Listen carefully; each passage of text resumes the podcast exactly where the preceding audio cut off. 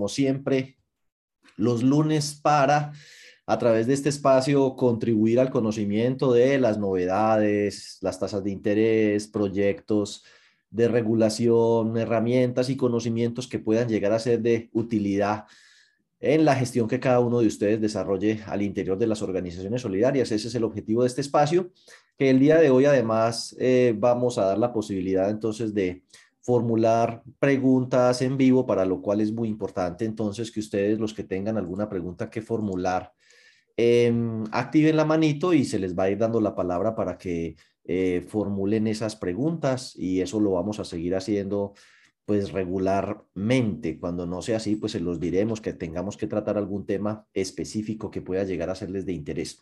Bueno, dicho esto, es muy importante que ustedes sepan que nosotros tenemos en la sala capacidad para 300 personas. Eh, cuando se copa la, la, sala, pues existe la posibilidad de ver eh, la transmisión en vivo en el canal de YouTube, que también hay personas en este momento que están conectadas a través de esa vía y a quienes eh, saludo muy especialmente. También ellos podrán a través del chat de YouTube formular sus preguntas, como siempre. y a veces hay personas que están allí en sala de espera y no logran entrar, entonces no van a creer que es mala leche, que nosotros no los estamos dejando entrar por algún motivo, sino que posiblemente la conexión suya de internet es muy débil y entonces no logra conectarse a la reunión, pero nosotros, pues este, este espacio no requiere inscripción y las personas eh, ingresan sin ningún problema. Entonces, antes de, arrancar con las eh, preguntas en vivo, eh, voy a hacer una aclaración sobre el tema de evaluación de cartera y un tema de, la, de las tasas de usura. Si se nos agotara el tema de las preguntas en vivo, hay unos temas que quisiera tratar ahora o más adelante eh, con el tema de Aveas Data, con la actividad financiera cooperativa, bueno, en fin, temas es lo que hay. Entonces, dicho esto, arranquemos con la primera eh, aclaración, eh, cosa que le agradecemos a Danela, que es la persona de Codel Cauca, que ahora ocho días hizo esa pregunta y que me motivó a profundizar e ir a la norma y efectivamente yo creo que Danela tiene razón. Dice, yo, yo, afirmé que era al corte de mayo y al corte de noviembre, y la verdad es que la norma no utiliza la palabra de al corte. Eh, si esa era la intención de la super, debió haberlo dicho de manera más clara. Ahí dice, se debe realizar en los meses de mayo y noviembre, pero no dice a qué corte. Eh, y sus resultados deben registrarse en junio y en diciembre. Entonces, sí, efectivamente, uno podría hacer la evaluación durante el mes de noviembre con corte a octubre, no habría ningún problema, porque dice, la evaluación se hace en los meses de mayo y noviembre y sus resultados deberán registrarse en los estados financieros de junio y diciembre. Ahí está, es el numeral 52222 del capítulo 2 del título cuarto de la circular básica contable. Entonces la interpretación de Danela me parece más que acertada. Muchísimas gracias. No sé si ya esté por ahí. La otra cosa, pues no sé si esto son buenas o malas noticias, pero chao, tasas bajas de interés. Ya llevamos dos meses consecutivos rebotando la tasa de usura hacia arriba. En otra oportunidad les mostraré cómo están las tasas de interés de libranza, de consumo, de CDATs, etcétera. Hoy, hoy no, pero sí les quería decir que la tasa de usura llegó a su punto más bajo en octubre. Eh, llegó el 1,919, o sea, más o menos 1,92 eh, ya en noviembre se ubicó en 1,939, eso es casi 1,94. Y ya en diciembre está en 1,957, eso es casi 1,96. Así que supongo yo que muy pronto vamos a volver a ver tasas de usura por encima del 2%, como ocurría en el pasado. Entonces se acabaron las tasas bajas de interés y eso es muy importante que lo tengan presente aquellas entidades que tienen endeudamiento bancario, aquellas entidades que tienen CDAT, porque con una inflación que está al mes de noviembre creo que está en 4,84%. Así que muy seguramente la inflación va a llegar al 4,9, entre 4,9 y 5%. Esa va a ser la inflación. Hay mucha incertidumbre sobre qué va a pasar con la inflación en el año entrante. En este momento tenemos una inflación que está más bajita que la inflación de Estados Unidos y Europa. Eso significa que la inflación en el mundo es un problema hay cierta escasez de ciertos componentes, de contenedores, bueno, y esperemos pues el año entrante, un año bien agitado con el tema de las elecciones, no sé qué pueda pasar. Em, hay mucha incertidumbre sobre el camino que siga la inflación y si la inflación sigue eh, por encima de la meta del Banco de la República, que es el 3%, eso acelerará, por supuesto, los reajustes de la tasa eh, de interés y hay otros factores que también van a tener efecto en eso. Pues con una inflación del 5%, seguramente el salario mínimo se va a reajustar por encima de ese 5% y el salario mínimo impactará otras cosas. Total, es de esperarse que las tasas de interés continúen aumentando en los próximos meses y durante el año 2022, así que prepárese en sus presupuestos para proyectar un costo de apalancamiento eh, de obligaciones financieras de CDT más alto. No estoy tan seguro que pueda subir en la misma proporción las tasas de interés de libranza porque hay una competencia muy fuerte, eh, muy fuerte. Dice, créditos de libranza vuelven a tomar impulso. ¿Para qué se están usando? Este año los desembolsos de créditos de libranza ya van por el orden de los 29 billones. La cartera bancaria de los créditos de libranza son 62 billones eh, de pesos. Entonces el tema de la libranza se anda disparado y hay gente que se está metiendo inclusive con las personas que están eh, mal eh, reportadas. Aquí está, por ejemplo, esta empresa, Grupo Financiero SAS, eso no es vigilado por la superfinanciera. aquí ustedes ven plazos hasta de 20 años, 240 meses, 20 años para libranza. está reportado en las centrales de riesgo, tú no te preocupes, tú tranquilo, no manejan hipotecas. Entonces es un tema a tener en cuenta. La tasa de interés mensual, 1%. Préstamos desde dos señores hasta donde, hasta donde el palito aguante, es decir, hasta donde el abuelito aguante, hasta donde le dé su capacidad de endeudamiento le prestamos hasta 20 años al 1% sin hipoteca. Grupo Financiero SAS para que lo investiguen. Excel Credit, esta es otra entidad que está prestando Dice son créditos de libranza, ya le han llegado a 50 mil colombianos a una tasa del 1.32, 5 deudor, son una fintech, es decir, que presta a través de tecnología, préstamos hasta 10 años, créditos de libranza, y en alguna parte investiguenlo, esta gente dice que presta, no importa que esté reportado en las centrales de riesgos, y a nosotros pues que nos vienen metiendo, pues qué terror con eso. Eh, y este de Vaipor que ya les he hablado en el pasado, créditos de libranzas, para servidores públicos, policía, maestros, eh, pensionados, etcétera. Entonces, ese tema está bien eh, caliente. Seguramente Edgar Pedraza, que por ahí levantó la mano, es la persona que también envió eh, como 10 preguntas. No sé si Edgar Pedraza es de, ¿de qué? De, de Fonfresenius. Bueno, me mandó como eh, unas nueve preguntas de, de Fonfresenius, eh, voy a contestarlas muy rápidamente, pero sí para efectos de darle la oportunidad a los demás, la recomendación de ahora en adelante va a ser que pues las preguntas las hagamos acá, eh, o si las mandan por escrito previamente, que sea no más de tres preguntas, y ya si requieren pues profundizar mucho más los temas, nosotros prestamos el servicio de consultorio privado, eh, donde nos reunimos, una hora vale 290 mil pesos masiva y ahí pues en esa hora tratamos todos los temas que requieran profundidad. Entonces, las primeras preguntas que hace Fonfresenius dice que si son un fondo de empleados y reconocen bonos educativos, boletas de cine y todo eso contra el gasto en cada uno de los meses, hay un problema por seguirlo haciendo, ¿no? Como fondo de empleados, no. Lo importante es que eso lo incluyan en el presupuesto y esté debidamente aprobado. Habría más problemas si fuera una cooperativa por el tema de la aplicación de los artículos 107 y 107 raya 1 del Estatuto Tributario, pero un fondo de empleados en principio no tiene problema con eso, porque no es contribuyente del impuesto de renta.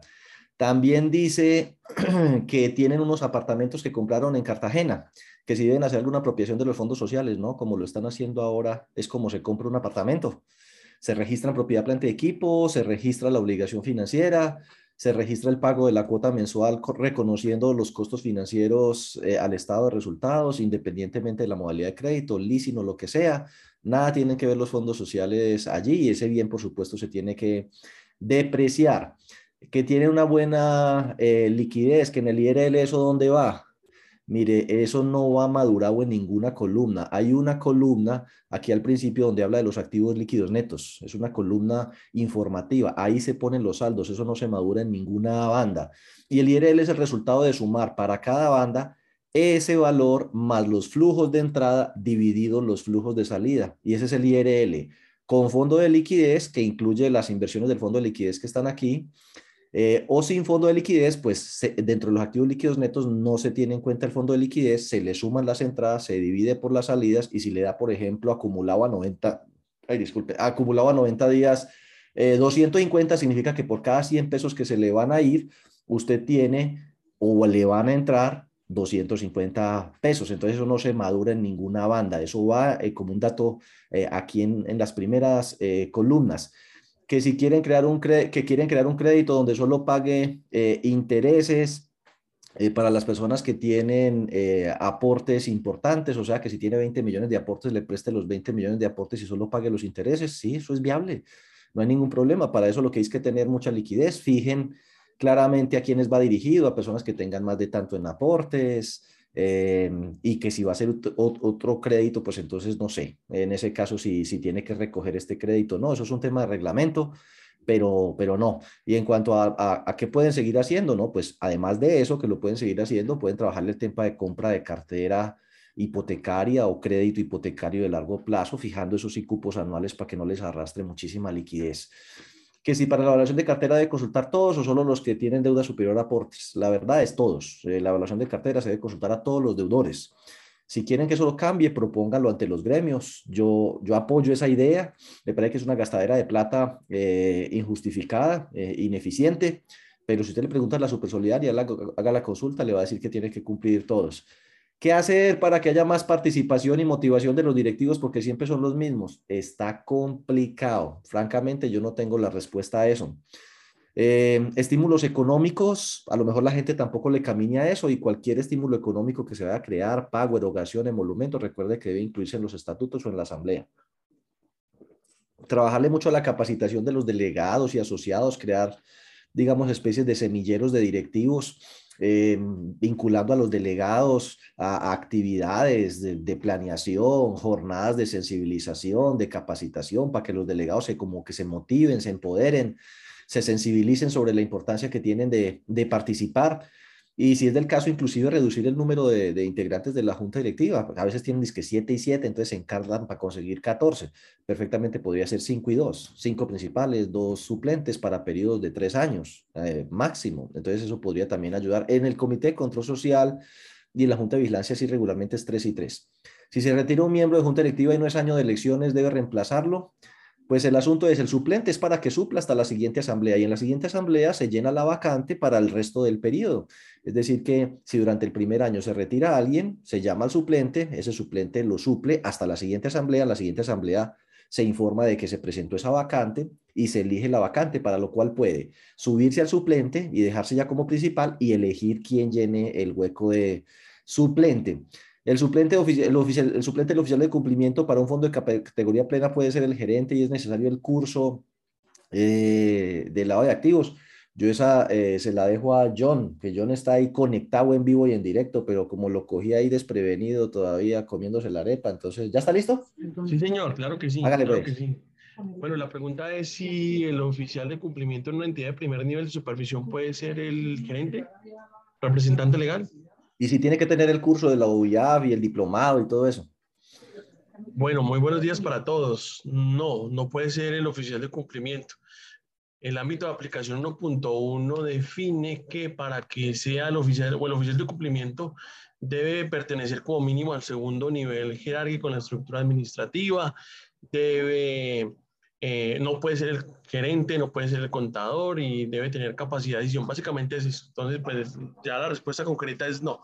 Tiene que ser alguien que esté en, el segundo nivel jerárquico dentro de la estructura administrativa. Listo. Dice aquí por último, para terminar, hay un asociado que les está reclamando con derecho de petición y hasta para el berraco, pues, o sea, que, que no, les están afectando el mínimo vital, pero ahorra el 10%.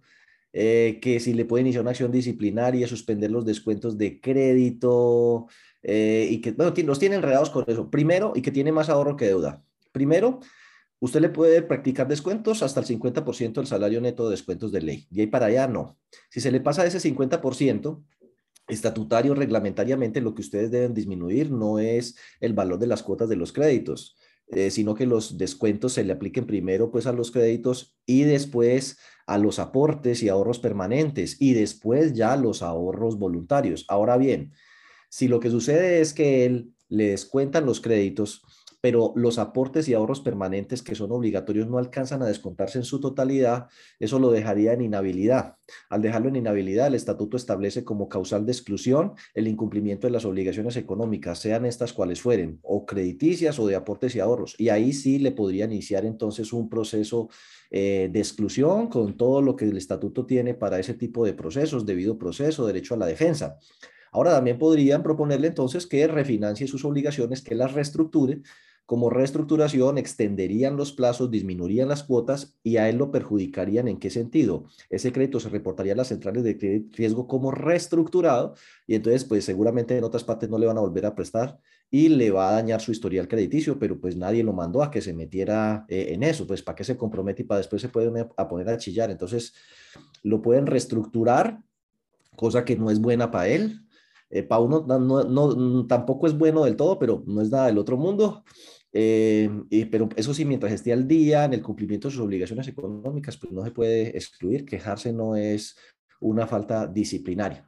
Entonces, bueno, ahí está, pues hice el ejercicio de responder las nueve preguntas, pero recuerden, la idea es que en este espacio hagan una, dos, tres preguntas por entidad y que aquella que tenga pues demasiadas inquietudes, entonces contrate un consultorio eh, privado. Luego viene aquí el asunto con las que están en el chat. Dice aquí, la tasa de usura frente a la tasa moratoria, ¿qué diferencia tiene? Y si la entidad liquida intereses de mora sobre la tasa de usura está cometiendo un error.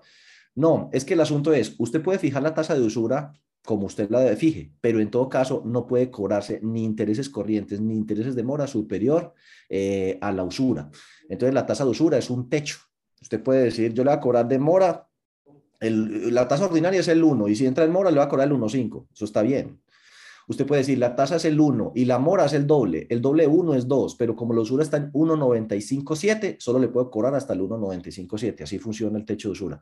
Un fondo de empleo de nivel 3 exceptuado en Sarlat debe realizar las consultas masivas en lista restrictiva. John, ¿es usted? Claro, claro que sí. Todo eso hace parte del mecanismo del conocimiento del asociado.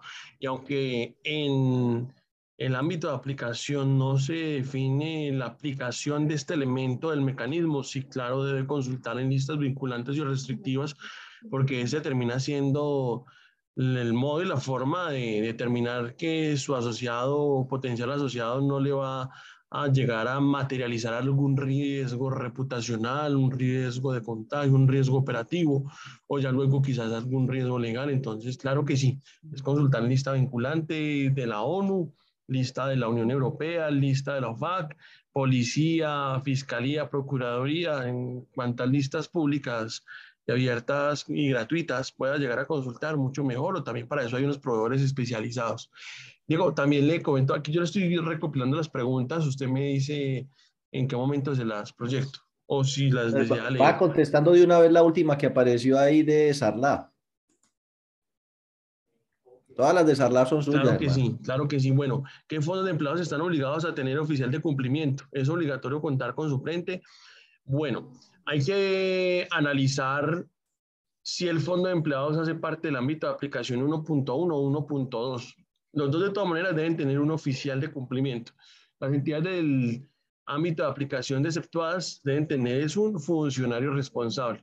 Entonces, sería bueno que nos digan, por ejemplo, si el fondo de empleados es de segundo nivel de supervisión o de tercer nivel de supervisión, nivel de activos, y de acuerdo a esto es que se llegan a determinar los requisitos del oficial de cumplimiento.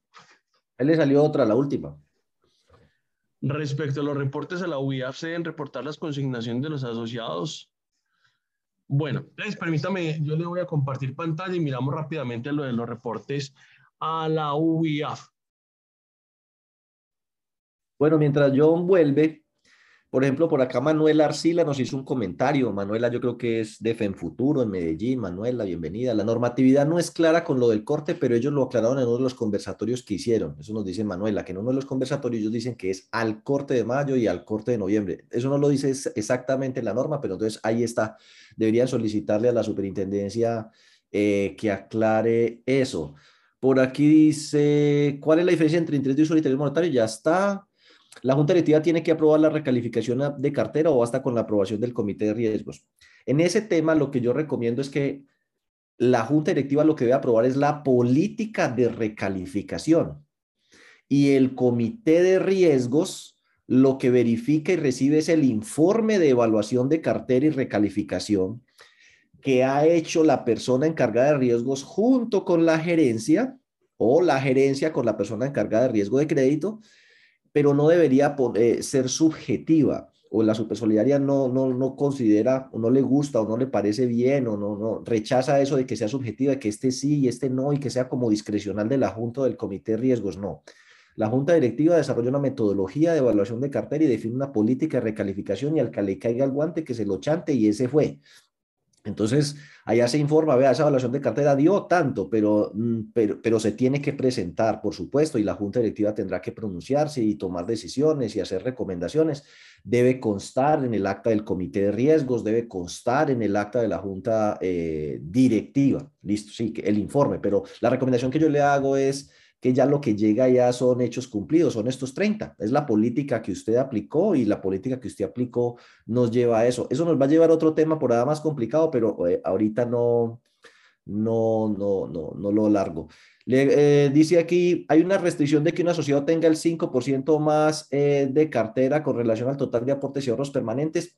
Esa relación así no, no existe sí es bueno y es recomendable que usted mismo internamente, como parte de sus mecanismos de gestión de riesgo, establezca límites. El único límite legal que existe es para las entidades que aplican normas prudenciales, que son los fondos de empleados de categoría plena. Ellos sí no le pueden prestar a una sola persona más del 10% del patrimonio técnico, pero esa deuda es deuda neta de aportes y ahorros eh, permanentes. Y con garantía fiscal, con garantía real, o sea, hipoteca o prenda, con garantía admisible o garantía idónea, como sea que lo llamen, puede llegar inclusive a ser hasta del 20%, porcentaje pues que se modificó desde el año 2018. Eh, eh, John, conteste pues la suya ahí. Claro que sí, Diego. Bueno, entonces permítame les comparto pantalla. Bueno, ahí está viendo mi pantalla, ¿cierto? Ahí está. Ok. Bueno, entonces, a la UIAF, Unidad de Información y Análisis Financiero, se deben presentar dos tipos de informes. Unos informes objetivos y unos informes subjetivos. Los informes objetivos constan de dos tipos. El primero es el informe de transacciones. Y este informe de transacciones es nuevo, de acuerdo a la circular externa 032 del 2021. Y tenemos otro informe objetivo, que es el informe de productos. Este va a ser nuevo para los fondos de empleados y cooperativas a partir del 2023. Y también tenemos el informe de tarjetas débito y o tarjetas crédito, el servicio que ofrecen cooperativas o algunos fondos de empleados a través de las franquicias Visa Mastercard. Entonces, definitivamente el nuevo, el de transacciones, y es sobre la pregunta que nos han hecho. Vamos a marcarlo aquí de un color verdecito, coloquémosle nuevo. El término, el término, ¿por qué? Porque ahora los informes de transacciones deben analizarse de la siguiente forma si, el si la operación fue en efectivo, si la fuera, operación fue en cheque o si la operación fue virtual. Debemos tener en cuenta eso. Y también debemos tener en cuenta el monto de la operación. Si individualmente es igual o superior a 10 millones o si en el trimestre consolidado es superior o igual a 50 millones de pesos. Ahora, también que debemos tener en cuenta para saber qué debemos reportar operación en efectivo es la que involucre en la entrega o recibo billetes o monedas. Si yo recibo o entrego billetes o monedas por más de 10 millones, debo reportarlo. O por más de 50 millones en el trimestre, debo reportarlo. Cheque es nuevo y este es el papel moneda, equivalente a un valor, en donde este, si se recibe o se entrega, si se recibe o entrega en caja, no que en la, o en la referencia del movimiento bancario diga consignación en cheque, lo a reportar, no, solamente si usted recibe el cheque o si entregó el cheque, no más. Y operación virtual ya es la que puede denominarse autogestión a través de la página web, a través de un canal como una aplicación. Es ya esto lo que configura operación virtual y se debe reportar operación virtual en donde no interviene personal del fondo de empleados de la cooperativa. Y esto es cuando el asociado tiene esa posibilidad de esa autogestión. Entonces, no solamente es teniendo en cuenta el monto, sino también la característica, si es efectivo, cheque o operación virtual, cuando deben reportar. Y cuando deben diligenciar el formulario de origen de fondos, este más bien está relacionado para el reporte subjetivo, el reporte de operación sospechosa. El formulario de origen de fondos lo que nos permite determinar es de dónde viene el dinero. Y ese de dónde viene el dinero es para aclarar una inusualidad. Inusual es que, por ejemplo, consignó 15 millones de pesos, más de 10, sí, por casualidad, en donde es necesario, bueno, constatar y determinar esos 15 millones de dónde vienen, de la venta de una casa, de un carro, de una moto, de lo que sea. Entonces, es separar como el tipo de reporte o de formato que yo debo utilizar. Por ejemplo, para efectivo, cheque u operación virtual, puede utilizar un formulario que llama o llame reporte de transacciones. Y otro ya sería el de origen de fondos, que es para aclarar una inusualidad para luego determinar si se reporta o no una operación sospechosa. ¿Inusual qué es? Inusual es algo que se ha salido de un parámetro normalidad y que requiere una atención, un seguimiento especial. Y de acuerdo a ese seguimiento especial es el que ya se determina si se reporta o no la operación sospechosa. Espero haberle dado respuesta a su pregunta. Si no, nos escribe en el chat y con mucho gusto le aclaramos en mayor detalle. Ok. Bueno, eh, voy a contestar por allí dos preguntas mientras usted me, me, transmite las otras, sino que es que a mí, a mí, me gusta este de mirar en el chat es porque les puedo mostrar, eh, les puedo mostrar eh, como la norma. Entonces, una, pregunta, una persona está preguntando que si además de tener provisionado el 100% de la cartera para el castigo de cartera, que qué más tiene que hacer. Su respuesta está en la circular básica contable, título primero, capítulo creo que es el tercero. Ahí está, baja en cuenta de la cartera de crédito. Entonces mi recomendación, leas ese capítulo y haga lo que dice ahí. No es muy largo, tiene dos hojitas, vea. Tres hojitas. De por aquí, ¿dónde está? Viene, a ver, ¿dónde está? bajan cuentas de la 17 al 17 y 18 son dos hojas. Provisionarlo, obviamente, se castiga, se registra en cuentas de orden, se reporta la super solidaria y hay una información que hay que tener disponible allí por si la super se lo pide. Si es cooperativa de ahorro y crédito, esa información que dice allí hay que enviarla a la super. Eso por un lado. Otra persona eh, preguntó, ¿Qué se requiere o qué tratamiento se le da a las eh, ganancias por adopción NIF? Su respuesta está en la circular externa 9 del 5 de junio del 2017, la cual podrá encontrar en la página web de la Supersolidaria, normativa, circulares externas, año 2017. Se la lee con juicio y básicamente pues le dice es lo siguiente. Si no se han realizado, es decir, son ganancias resultado de la valorización de bienes inmuebles o de inversiones o propiedades de inversión, pero no se ha vendido, esas ganancias no se distribuyen. Pero el día que usted vende el inmueble que generó la valorización que fue a dar allá en ganancias por adopción NIF, por ejemplo, entonces ese día se los reparte, los pasa por el estado de resultados, o sea que los saca de ahí de ganancias por adopción NIF y los lleva pues eh, a distribución. Ahí hay toda una una complejidad que habrá que analizar en las cooperativas que eh, pagan es impuesto de renta sobre el excedente. En un fondo, eh, si entonces simplemente se distribuye, además porque son excedentes, diría uno en periodos anteriores. No tengo muy claro el tema tributario, si sobre eso se tributa o no. Yo pensaría que hasta sí, pero es, en eso averigüenlo con un tributarista. Dice aquí, la distribución de esos resultados solo podrá efectuarse, y el subrayado no es mío, es de la super, cuando los activos sean efectivamente realizados, es decir, cuando se haga entrada de fondos. Entonces, por ejemplo, por allá una cooperativa en estos días que yo recuerde vendió un bien, se ganó un poco de plata, como dos mil millones de pesos en la venta. Esa venta, pues, eh, parte de esa ganancia ya estaba reconocida en el resultado por adopción NIF. Entonces, pues, esa plata se la puede distribuir. Digamos lo siguiente, históricamente tenía, valía 500 millones de pesos. Cuando hicieron el avalúo, valía 2.500 millones de pesos y lo registraron en NIF. Eh, por 2.000 millones, ¿cierto? Ganancias por adopción NIF, por valoración de propiedad, eh, valor razonable como costo atribuido, y lo vendieron en 3.000. Entonces, ¿qué sucede? En libros está en 2.500, ya ajustado por NIF, y lo vendió en 3.000. Ahí se produce una ganancia de 500 millones que va al estado de resultados. Pero De, de esos 2.500 del costo, hay 2.000 que se reconocieron como ganancia y están dentro del resultado por adopción NIF. Esos 2.000 también serían distribuibles, caso en el cual entonces pues tendrían que llevarlo a la asamblea. Sin embargo, lo que lo pone a uno ahí a patinar, bueno, a patinar no tanto, yo hasta lo entiendo.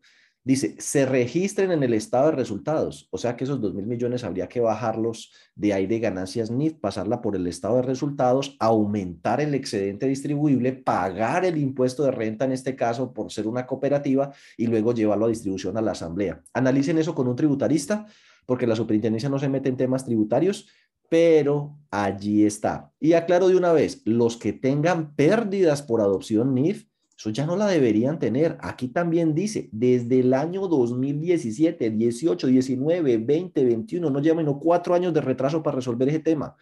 Cuando uno tiene pérdidas por adopción NIF, eso se tiene que absorber con los excedentes. Debe ser compensado con los excedentes. O sea que si usted dio excedentes en 2018, 19, 20, 21, lo que debe es enjugar las pérdidas por adopción. NIF, ahí está. John, proyecteme las otras que usted tiene por ahí eh, listas ya.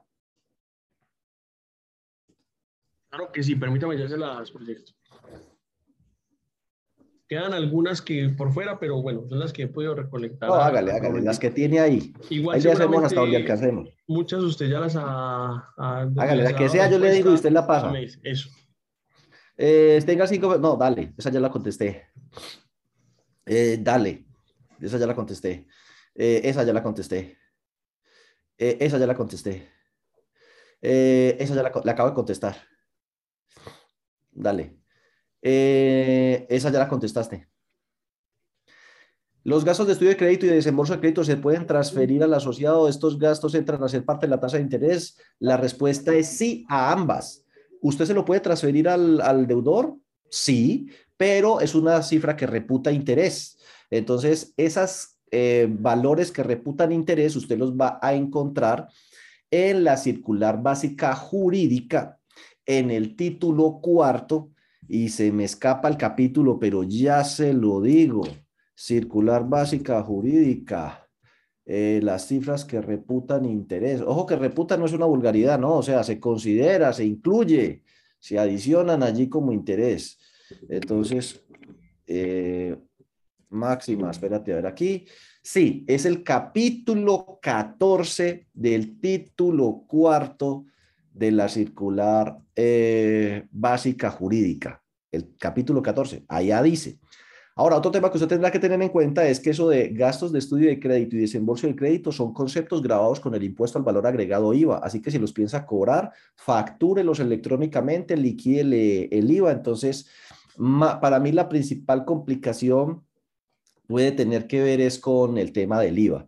Al final, si usted presta una tasa del 1% y calcula la TIR, que usted dice yo se lo voy a cobrar, entonces se lo voy a descontar del valor que hay allí. Bueno, usted lo tiene en cuenta dentro del flujo neto de fondos y calcula la TIR, sí, le va a subir del 1 al 1,01 al 1,02. Lo importante es que no le pase el 1,957. Ahora, si usted es una entidad que presta ya de por sí al 1,9, y le carga estas cosas, pues es muy posible que se le pase del techo eh, de usura para que lo tenga presente. Pero para mí el aspecto más importante a tener en cuenta es que eso está grabado con IVA y lo obligaría entonces a registrar esa responsabilidad, volverse facturador electrónico. Entonces, mi recomendación, si lo puede evitar, no lo haga. Eso es como no ser uno del todo, y, discúlpenme la, la expresión, pues como transparente o claro en las cosas.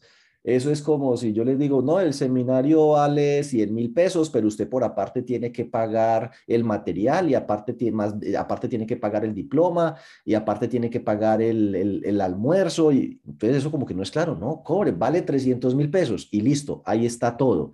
Entonces, eh, eso está allá, váyanse para allá. Ahí está diciendo que les recuerde la circular. Devuelva el video en YouTube y mire ahí el número de la circular. Está en el año 2017, lo encuentra refacilito.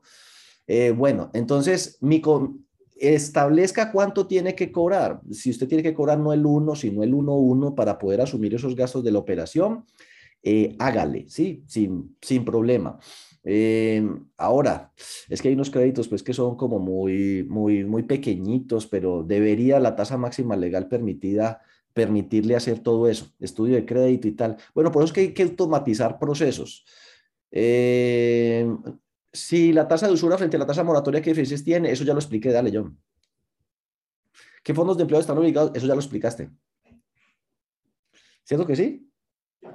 Eh, ¿La evaluación de cartera se debe realizar para las cuentas por cobrar? No. Como parte del riesgo de crédito, usted sí debería involucrar el análisis de cuentas por cobrar, pero no se le aplica cartera que eh, análisis, pues evaluación de cartera, eso es para la cuenta 14. Dale, John. Respecto a los reportes a la UDIAF, eso ya usted lo dijo. ¿Es posible compartir la consulta de los empleados afiliados, la consulta de listas restrictivas? Pues preferiblemente no, ¿no?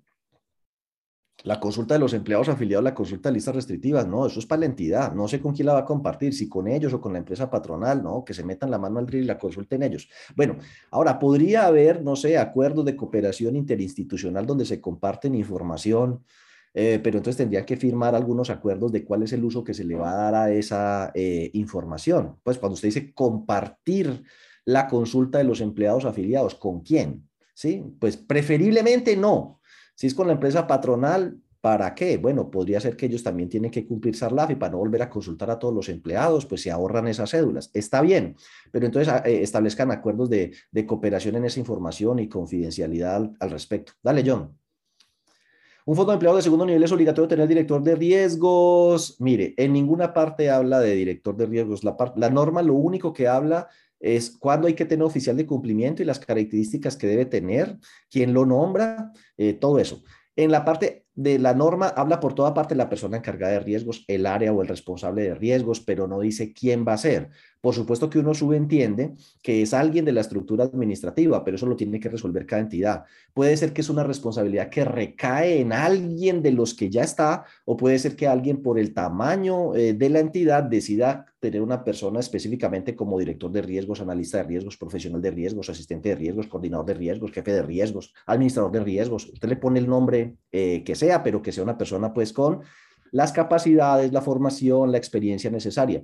Yo he visto, por supuesto, y eso creo que es parte de lo que hay que hacer también, eh, entidades que han nombrado personas que las quieren como formar eh, para eso, eh, pues porque no existe suficiente oferta de ese tipo de profesionales en el mercado en este momento. Para eso estamos dando aquí pues toda la capacitación que desde aquí podemos dar y habrá otras entidades, gremios y universidades dando la capacitación que se requiera para formar la mayor cantidad de profesionales bien formados, con experiencia en eso. Pero la verdad sea dicha, usted sale a buscar eh, persona experta, eh, con experiencia, no sé qué, en riesgo en el sector solidario. Eso pues no, no es que vaya a encontrar por bultos, casi que podría ser que uno perfile a alguna persona que ya tiene, eh, que tenga como, como esa orientación. Y entre más grande sea la entidad, más cerca estaríamos de una solución que sea independizar totalmente todo ese tema de, riesgos, que una persona sea oficial de cumplimiento y todo ese tema de riesgos, pero no ponerlo a hacer otras tareas. Yo sé que hay fondos de empleados que por un tema de presupuestal y cooperativas presupuestal, pues no les queda otra que ponerle esa tarea a alguien más. Eh, entonces ahí uno siempre corre el riesgo es de que la persona priorice unas vainas sobre las otras. Entonces, no, que usted eh, como contador va a ser de riesgos. Entonces dice, bueno, ¿y entonces qué hago primero? ¿Los medios magnéticos o lo del acta de riesgos? Ahí valdría la pena de que eventualmente evalúen la posibilidad de que entre varios fondos o cooperativas hacia amiguis tengan una persona de riesgos compartida, especializada. Entonces, una semana va al uno, otra semana va al otro, otra semana va al otro, otra semana va al otro. Eh, la persona les vale, supongamos, 6 millones de pesos por honorarios o con un contrato laboral de tiempo parcial cada una. Les vale millón y medio cada una. Estoy hablando en borrador. Eh, entonces, a la final, tiene una persona de muy buen nivel de experiencia y de conocimiento, pero no de dedicación exclusiva porque no hay cómo pagarlo y lo comparten entre cuatro. Todo eso puede llegar a tener em, soluciones, cada quien mirará cuál es la más eh, óptima. Em, ¿Un fondo de empleados de tercer nivel debe cumplir todas las obligaciones igual que los de primer y segundo nivel? Por supuesto que no. No es lo mismo ser de primer nivel que ser de tercer nivel. Eh, las explicaciones serían muy largas, así que aquí no vamos a poder abarcar todas, pero por colocarle algún ejemplo. Eh, una entidad de primer nivel reporta mensualmente, una de segundo nivel y de tercer nivel, bueno, de segundo nivel reporta trimestral y las de tercer nivel reporta semestral, excepto brecha de liquidez, PUC y fondo de liquidez, que es trimestral. Una entidad de primer nivel de supervisión y, y fondos de empleados de categoría plena tienen que adoptar eh, la pérdida esperada. Los que no sean de categoría plena, no. Una entidad, un fondo de empleados de categoría plena y primer nivel de supervisión y segundo, pues cualquiera, más de 12 mil millones de activos, tiene que tener código de buen gobierno. Las otras no. En SARLAF, los fondos de empleados de categoría plena tienen que tener oficial de cumplimiento, uno de nivel 3 no. Entonces son tantísimas las diferencias. Inclusive hay fondos de nivel de 3 tan pequeños que están exonerados de tener revisor fiscal y de pagar contribución a la supersolidaria. Entonces las diferencias son cantidades. Mi recomendación, pues mm, aquí estaremos, vincúlese a nuestras actividades de capacitación y seminarios que ahí estamos como tratando esos temas. ¿Ya se te acabaron las que tenías ahí? Sí, señor, sí, ya. Bueno, entonces voy a, voy a irme al chat y voy a empezar a mirarlas pues como de aquí para atrás. Dice aquí, para no afectar los indicadores de eficiencia, una cooperativa de ahorro y crédito, ¿dónde puede contabilizar los beneficios asociados de 4 por mil? Bueno, ese tema de las cooperativas de ahorro y crédito, yo en, estos días voy a tocar un tema bien espinoso, pero lo planteo de una vez. Yo a veces me cuestiono si ese tema de la actividad financiera es buen o mal negocio. Bueno, a veces uno ya está metido ya ni modo en una cooperativa pequeña. Porque mire, ¿qué hace una cooperativa pequeña? A veces hay cooperativas de ahorro y crédito pequeñas que tienen una participación de ahorros pequeña respecto al total de activos. Es decir, del total de activos apenas financian 20 o 30% con los ahorros y eso les sale carísimo. Carísimo porque le asumen el 4 por mil a los asociados. Les pagan una tasa superior a las que paga el mercado. Tienen que pagar el 0.5% del FOGACOP y mantienen la supersolidaria encima, que el flujo de caja semanal, que los reportes mensuales, que el requerimiento del FOGACOP, pagan la contribución más costosa por la supervisión y si usted se pone a sumar todas esas cosas y que tiene que tener oficial de cumplimiento, implementar riesgo de liquidez, riesgo de mercado, riesgo operativo, pérdida esperada, usted pone a sumar todas esas cosas, le saldría más barato tomar crédito bancario y con eso reemplazar todo ese tema de los ahorros y hacer otro rollo. Pero eso lo analizamos otro día. Respecto a su pregunta específica del 4 por mil, yo le recomiendo llévela como un costo en la 61.50, pero igual eh, es un costo. Eh, lleven la 61.50 o lleven la 51 o 52, no sé qué por dónde lo está llevando.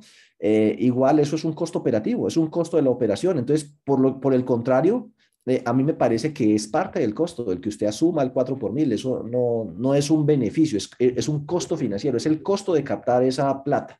Entonces, no, yo no lo sacaría del tema de, de eficiencia operativa. Eh, que se puede generar conflicto de intereses, dice Juan Camilo Novoa, cuando tienen mezclados el tema de riesgo, supongo yo, con otras actividades, sí, pero el asunto es que nadie sabe la sed con la que beben otros. Hay fondos de empleados que tienen tres empleados, el gerente, la secretaria y un auxiliar contable. Y el, presupuesto no les da para nombrar a una persona de riesgos. Uno de esos tres se tiene que echar ese Cristo encima. Eh, ¿Cuál sería el mejor método de analizar y evaluar los riesgos de un nuevo producto que se vaya a lanzar el fondo de empleados, específicamente una tarjeta de débito y crédito? No, pues muy sencillo. Usted tiene que hacer una proyección financiera de esa vaina para calcular la tasa interna de retorno como cualquier proyecto eh, financiero. O lo hace usted y lo sabe hacer usted o contrate a alguien para que se lo haga, pero eso hay que calcular la evaluación financiera del proyecto con una proyección a largo plazo y calcular la tasa interna de retorno, el valor presente neto y pues todo lo que el análisis financiero establece. La Supersolidaria acaba de también proponer una herramienta de evaluación de rentabilidad por producto. Francamente no la ha estudiado, la presentó hace muy poquito, la semana pasada. Eh, entonces, pues tendrían que ir y verla allá y hacerle el análisis de riesgos. Hágale su matriz de riesgos: riesgo de crédito, riesgo de mercado, riesgo de liquidez, riesgo operativo, SARLA. ¿Qué puede ocurrir? ¿Qué controles tengo? Hágale la matriz de riesgos con el ISO 31000, mínimamente eso. Un fondo de empleo de tercer nivel, ah, eso ya lo preguntaron. ¿Nos recuerda el número circular donde se menciona? Ese ya lo contesté. Respecto a la explicación de reportes de la UIAF, no se recibe dinero en efectivo. Oiga, John, ¿eso usted ya la contestó? Alístese, la de Yadenis Calle. La, esa, una que dice, John, es más, se lo preguntaron, fue usted, hermano, yo no sé qué hago yo contestando eso. Dice, John, respecto a la explicación de los reportes a la OEA, por ejemplo, en nuestro fondo, ¿ya la viste? Contéstela, pues la preparando, pues yo contesto esta otra. Las inversiones en las... Ah, bueno. Hágale, pues. Entonces dice, No, pues larga. Más bien sí, sí, yo la voy leyendo y la preparo y ya sí la respondo. Por allí Benjamin Insuasti pregunta que si las inversiones en acciones de sociedades que no invierten en bolsa se pueden con el valor intrínseco de la acción ni por el berraco. Eh, si usted, las inversiones que no son en asociadas, subsidiarias o controladas, pues eh, o sea, las, otras inversiones, si son inversiones participativas y cotizan en bolsa, se miden a valor razonable y las fluctuaciones van al estado de resultados, nada es que al otro resultado integral, olvídese esa vaina. La NIP para pymes dice los cuatro casos en los que se toca el ORI. Valoración de propiedad, planta y equipo medida a valor razonable, eh, eh, ganancias o pérdidas por conversión de un negocio en el extranjero, pérdidas o ganancias por cálculos actuariales en empleados, eh, y se me olvidó la otra, pero tienen que ver con derivados. Dicho esto, lo que no caiga dentro de esas cuatro, eh, que son las únicas cuatro veces en la que una entidad que aplica MIF para pymes toca el ORI y todo lo demás pasa por resultados. Es que yo he visto que eso nos va a pasar los mismos vicios que teníamos con los diferidos. Apenas a alguno nos gusta el efecto que tiene el estado de resultados, llévelo para el diferido. Entonces creamos una distorsión enorme en la medición de los resultados. Entonces, en MIF para pymes, eh, solo hay cuatro cosas que se pueden llevar al ORI, al otro resultado integral. El resto va por resultados. Entonces, em, valor razonable para las que cotizan en bolsa. Para las demás, costo menos deterioro. O sea que usted lo que hace es que el valor intrínseco de la acción puede ser parte de los elementos que usted tiene en cuenta a la hora de establecer si esa inversión se le debe o no constituir deterioro, pero no se registra ningún valor con eso. Cosa distinta ocurre con las inversiones en subsidiarias, controladas, eh, asociadas, porque de esas sí la circular básica contable establece claramente que se registran por el método de participación patrimonial. Em, independientemente que la NIC para pymes permite otros dos métodos, la, la, la supersolidaria, para que vea cómo son como un poco las, las hipocresías de todo esto de las NIF. Eh, no que las NIF están por encima de todo y las superintendencias no pueden entrar a regular nada y las NIF, eso es carreta. La supersolidaria pasa por encima de las NIF las veces que le da la gana y el que manda, manda, aunque mande mal, hay que hacerle caso a la supersolidaria siendo la NIP para pymes una norma de carácter superior que dice que las inversiones en asociadas subsidiarias tiene tres métodos para medirlo, la super dice no le valgo y no uno, el método de participación patrimonial. Ahí para mí la super está prevaricando, disculpe que utilice ese término tan fuerte, está legislando en contra de lo que establece la ley, pero no es la primera vez ni va a ser la última. Y mi recomendación, pues no le lleven la contraria. Entonces, en ese caso, si usted es dueño del 58% de las acciones de una empresa, eh, la variación que durante ese año tenga el patrimonio de esa empresa con base en sus estados financieros, pues el 58% usted lo puede registrar como un aumento de esa inversión contra el estado de resultados, cosa que pues lo pone a pagar impuesto de renta si es una cooperativa sobre el 20% de esa valorización a pesar de que no reciba un peso de dividendos. Ese tema de las inversiones es un desastre, el, tema en el, en el sector solidario y cómo le parece que el año entrante la supersolidaridad va a entrar a regular todo el tema de inversiones. Entre otras cosas va a empezar a regular a las asociaciones mutuales. O sea, un poco el Estado borra con el codo lo que hace con la mano. Sí, y pues yo como no trabajo para ningún gremio y no trabajo para ninguna entidad, lo puedo decir aquí, gústele al que le guste. Eh, la Superintendencia de Economía Solidaria va a borrar con el costo y seguro lo que el Estado quiso hacer con la mano, con la ley que reguló las mutuales. Lo que el Estado hizo con la regulación de las mutuales es abrirles mayores posibilidades de ayudar a transformar la realidad de cantidades de comunidades en Colombia a las que les serviría mucho la creación de una mutual. Como la, normatividad de las cooperativas de crédito es tan asfixiante, pues las cooperativas, las mutuales son una belleza, no tienen que estar inscritas en el FOGACO, pueden captar ahorros, se constituyen no más con 20 personas, pueden ser multiactivas, es decir, así como pueden hacer ahorro, igual que un fondo o una cooperativa de crédito, pero sin pedirle permiso a nadie, sin capital mínimo irreductible, sin nada de esas vainas, em, y sin escribirse en FOGACO, con todo eso, además pueden hacer actividades comerciales. Yo entiendo que hay peligros detrás de eso, pero estoy seguro que la supersolidaria lo que quiere sacar con esa regulación es cerrar tanto ese riesgo que a la postre el impulso que le dio la ley a las mutuales va a quedar marchitado con la cantidad de taponamientos y salidas y, inconvenientes que le van a poner a eso. Permítanme ser moderadamente pesimista. Y, y, lo que se viene el año entrante en regulación de inversiones, pues ni se diga, creaciones de SAS y todo eso, espero haberles respondido. ¿En dónde puedo encontrar el material del consultorio pasado? Eso está en el video de YouTube y está en el blog, en nuestra página web. Eso significa que usted no está suscrita a nuestro canal de YouTube, que no visita nuestra página web. Entonces hay que ir a la página web, al blog, hay que ir al canal de YouTube y suscribirse y activarle la, la campanita. Ahí le llega la notificación. Si una sociedad realiza en, un mes eh, varios créditos, se, tiene que hacer varias consultas, pues si es pequeñitos, no. Con la misma consulta de ese mes, usted toma la información de ahí para el análisis, ¿para qué lo vuelve a consultar? Pero si es un crédito de 500 mil pesos y ahora viene por uno de 50 millones de pesos, a lo mejor se justifique volverlo a revisar, pero pues la verdad es que eso no, no cambia, sino cada mes. Eh, bueno, si la Supersolidaria solo ha aceptado el nombramiento de algunos consejeros, se debe esperar al total de aceptaciones para posesionar al nuevo Consejo de Administración. Oiga, es que ese tema de las cooperativas de ahorro y crédito, eso es una locura. Patricia Rueda, creo que Patricia es por allá de Córdoba. Eh, creo, no estoy seguro. Em, pues mira, el asunto es, a usted le llega el acto administrativo y le dice, de estos 10 que me mandó, le acepto estos 7. Si usted ve que la cantidad de personas que le aceptaron es suficiente para formar quórum e iniciar, yo creo que lo más sano es eso, registrar las personas que le aceptaron en Cámara de Comercio, tratar de subsanar los otros que faltan y arrancar con ese nuevo Consejo de Administración, porque esa es la voluntad de la Asamblea, que esas sean las personas que administren la entidad. Yo creo que cualquier otra posición podría interpretarse como una especie de artimaña, artilugio, mecanismo de los que actualmente están en el Consejo para no ceder el poder y no entregarlo a los que la Asamblea se los quiere entregar. Entonces, para evitar esos eh, em, conflictos que a la postre vuelven ingobernables las organizaciones donde hay dos consejos, uno que no quiere soltar y otro que ya fue posesionado pero parcialmente, y entonces, ¿quién es el que manda ahí? Yo creo, mire, lo más sano es el que se fue, se fue, ya nos fuimos. En los nombrados, ¿hay personas suficientes para continuar? Sí, ah, bueno, listo. Entonces, estos son los que continúan y los demás tratemos de subsanarlos.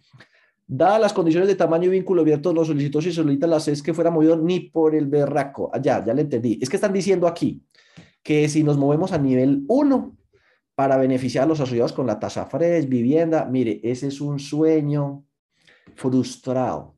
Ese es un, un hijo que, que, se, que nació muerto, ¿cierto?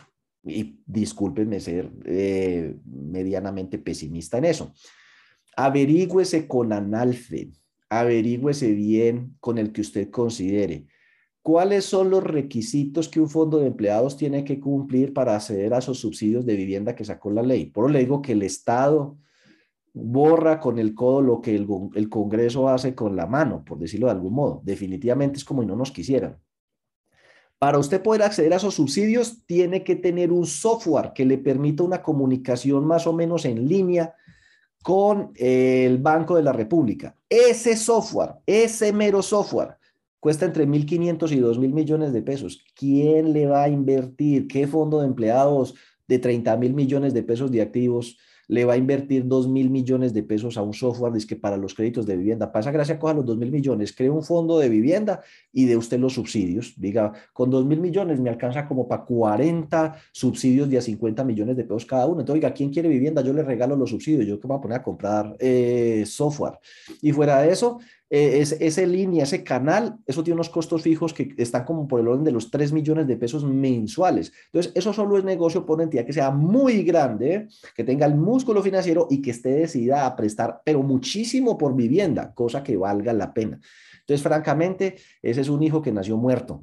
Ahora, eh, si usted es un fondo de empleados que tiene más de 22 mil millones de pesos de activos, es bastante probable que usted lo suban a nivel 1 de una. El año entrante, ese es uno de los proyectos que tiene la superintendencia, eh, coger y decir, bueno, de aquí para arriba arranca el nivel 1 de supervisión en el tema de los fondos de empleados. Entonces modifica la circular básica contable y la jurídica, o la jurídica será en este caso, y dice a partir de dónde arranca el nivel 1 para los fondos de empleados, que lo están trabajando a partir de los 22 mil millones de pesos. Así que si usted es fondo de empleados, nivel 2 de supervisión y tiene más de 22 mil millones de pesos, alístese porque es altamente probable que lo muevan a nivel 1.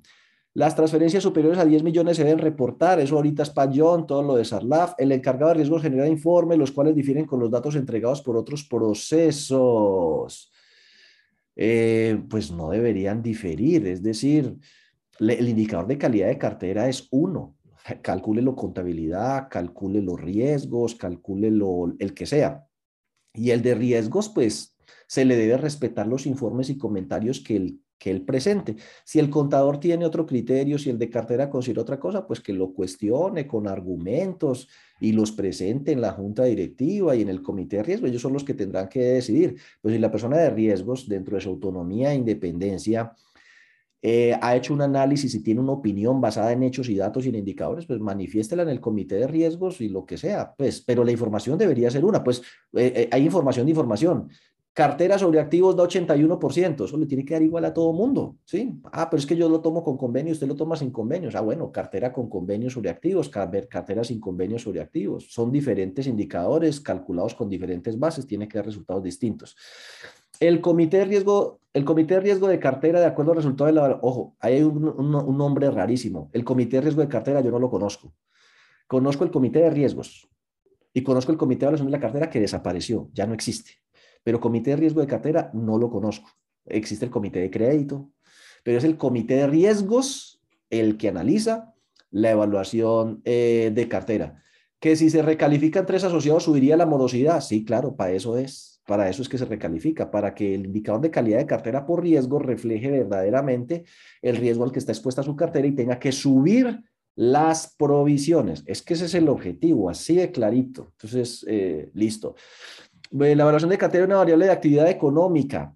Para mí eso ya no vale la pena hacerlo. ¿Por qué? Porque eso era hasta el 30 de junio del año pasado que había la posibilidad de extender el tema de los alivios. Yo creo que en la evaluación de cartera del segundo semestre, ¿cuál perspectiva de recuperación económica? O se recuperó o no se recuperó, ya perdió el año. Entonces, hacer la evaluación de cartera con las seis variables. Sin embargo, como sea que usted haya hecho la evaluación antes, pues hágala ahora. Empleados, pensionados o por sector económico, por pagaduría, si la quiere incluir como parte de la evaluación. Pero yo ya no le metería el tema de actividad económica porque eso de los, de los alivios y de tal, eso se acabó. Miren las noticias. Están prestando por libranza por bultos, billones, 3, 4 billones de pesos mensuales. Eh, entonces, no, pues ¿cuál, cuál pandemia? Eh, al menos económicamente, lo que es que el que se recuperó, se recuperó y el que no, no. Obvio que hay unos sectores con mayor riesgo de que los volvieran a cerrar eh, y restaurantes y todo eso, pero aquí en Cali ya están vendiendo las boletas para el superconcierto de la feria con J Balvin y eso es montonera a tutiplén. Entonces, no, o se reactivó o ya se quebró. Eh, entre otras cosas, pues hay muchos negocios que ya se quebraron y no, no, difícilmente se van a levantar. Eh, oiga, y se nos quedaron un poco en preguntas por aquí. ¿Un fondo de empleados del segundo nivel es obligatorio tener director de riesgos? A eso ya lo contesté.